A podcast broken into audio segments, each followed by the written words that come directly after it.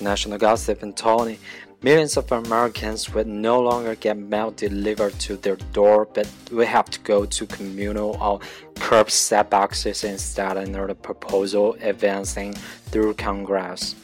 The Republicans controlled House Oversight and Government Reform Committee on an 18 to 13 party line vote approved the bill Wednesday to direct the U.S. Postal Service to convert 550 million addresses over the next decades to the least costly but also least convenient delivery method.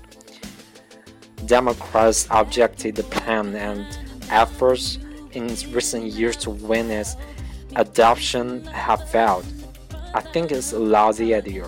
Rep. Stephen Lynch said other lawmakers said it wouldn't work in urban area where there's no place, no city streets to put banks of cluster boxes which separate compartments for each address. People with disability with who have difficulty leaving their homes could get theirs, and people who still want delivered to their door could pay extra for it. Something Lynch derided as a delivery tax. The measure falls for a short of a comprehensive overhaul.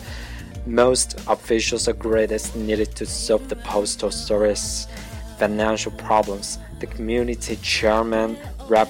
Darrell Issa, acknowledged that at the outside, but said it provides an interim opportunity to achieve some significant cost savings.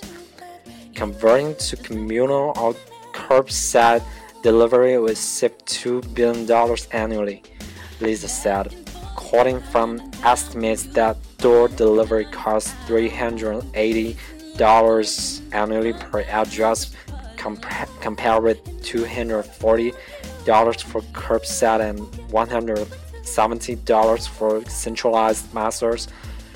He said less than 1% of all addresses nationwide would undergo a delivery change annually, and that communal boxes offer a safe, locked location for packages, doing away with the need for carriers to leave packages no purchased and subject to theft and bad weather.